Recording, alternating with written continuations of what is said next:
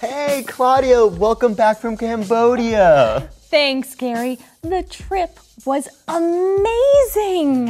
What did you do?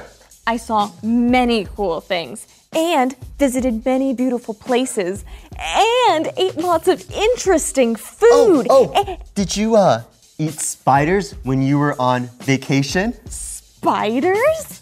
Ew! Of course not. You're scared.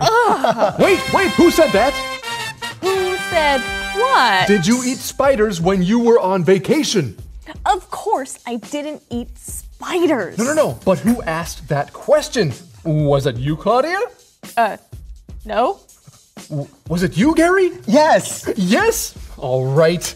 Okay, that was a super sentence. Did you know that? No, it was. Yes, it was. The super sentence for today is Did you do something when you were somewhere? it's a great question to ask. Wait, is it? Yes, it is. Can you use this super sentence in another way? Of course. Um, did you see any movies when you were at the mall? There it is. Did you see any movies when you were at the mall? Great question. What about you, Claudia? Uh, did you travel a lot when you were younger?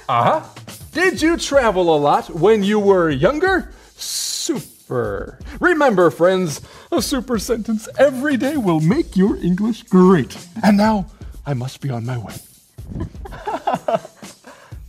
So, Claudia, in Cambodia, people can eat fried spiders. Did you uh, eat any spiders when you were there? Ew! Of course not. I hate spiders. but I did get you a present. Really? Yeah. This is for me. Hey! Go ahead and open it. Okay. it's a spider! It's not a real spider.